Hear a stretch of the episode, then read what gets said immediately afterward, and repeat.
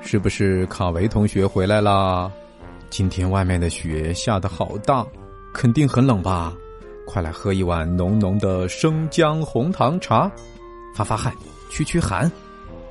爸爸，我还是第一次看到这么大的鸡毛大雪呢，地面都变成白色的了，一踩一个脚印，可好玩了。你从窗口往下看，还能看到我的一排脚印呢。小鸡是黄色的。大鹅才是白色的，所以应该叫鹅毛大雪才对。哦，对对对，这样的鹅毛大雪我还是第一次看见呢。爸爸，刚才有一个叫司空的小朋友走在我旁边，他说他都见惯了，真羡慕呀。同住在一幢楼，人家怎么见过那么多雪呢？咱们楼上好像也没有叫司空的小朋友啊。司空，哦，他是不是说司空见惯？对呀，对呀，司空说他对这样的大雪都见惯了，有什么问题吗？爸爸，难道他在说谎？傻孩子，司空见惯是个成语，并不是说那个小朋友名叫司空。卡维，你一边喝红糖生姜茶，一边听白爸来给你讲一讲这个故事。你的困惑就迎刃而解了。好呀，白爸。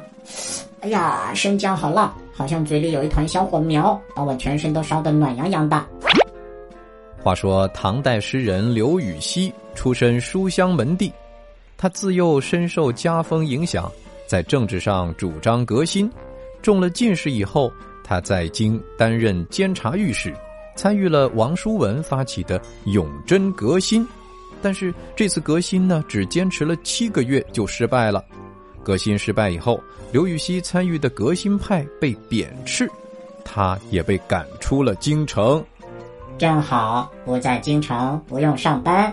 刘禹锡，你可以借此机会开始周游世界喽。刘禹锡这是被贬，不是放假，不能四处游玩。好在不久之后呢，他又奉诏还京。但是很快就又得罪了新贵，再一次被贬，派往苏州任刺史。不是说上有天堂，下有苏杭吗？莫非是新贵被气傻了，稀里糊涂的给他安排了这样一个好去处？当时苏州发生了严重水灾，所以大家都不愿意去那里做官。刘禹锡到了苏州之后，开仓赈饥，免赋减役。深受民众的爱戴，他还交了一个好朋友，名叫李绅。李绅，这个名字听起来好耳熟啊！确实是我们的老熟人啦。每次卡维不小心把米粒掉在饭桌上的时候，白爸都会在旁边说：“哦，我知道了，我知道了，是不是悯农？谁知盘中餐，粒粒皆辛苦。”没错，就是他写的。有一次呢，李绅邀请他去喝酒，还请了歌妓作陪。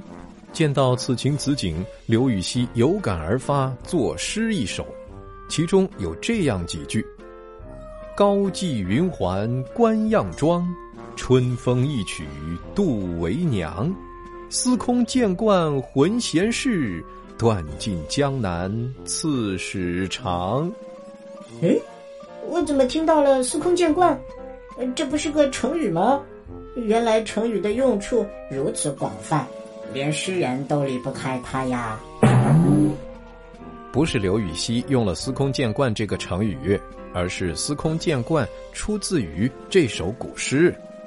当时啊，老百姓正因为水灾闹饥荒，身为司空的李绅却见惯了这样的场景，内心毫无波澜的看着表演。刘禹锡作为江南刺史，却是心如刀绞啊！嗯，会不会是同名同姓的两个李绅呢？要不然，能写出《悯农》这样诗歌的李绅，为什么会在百姓饥荒的时候还能寻欢作乐呢？他不是应该和刘禹锡一起去帮助老百姓吗？《悯农》呢，是李绅早期写作的诗歌。李绅步入仕途、飞黄腾达以后。逐渐丧失了最初的悯农之心，所以才出现了刘禹锡看到的情况。刘禹锡，你可千万要不忘初心呀，不能变成李绅那样。司空见惯出自唐孟起本事诗情感，指某件事情很常见，不足为奇。卡维，再来造个句吧。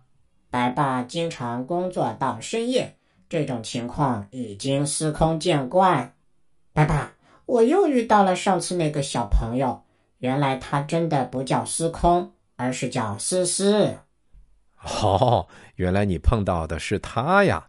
那我知道他为什么会说“鹅毛大雪，司空见惯”了。为什么呢？难道他家是养鹅的？什么呀？因为他的老家是在冰天雪地的东北黑龙江。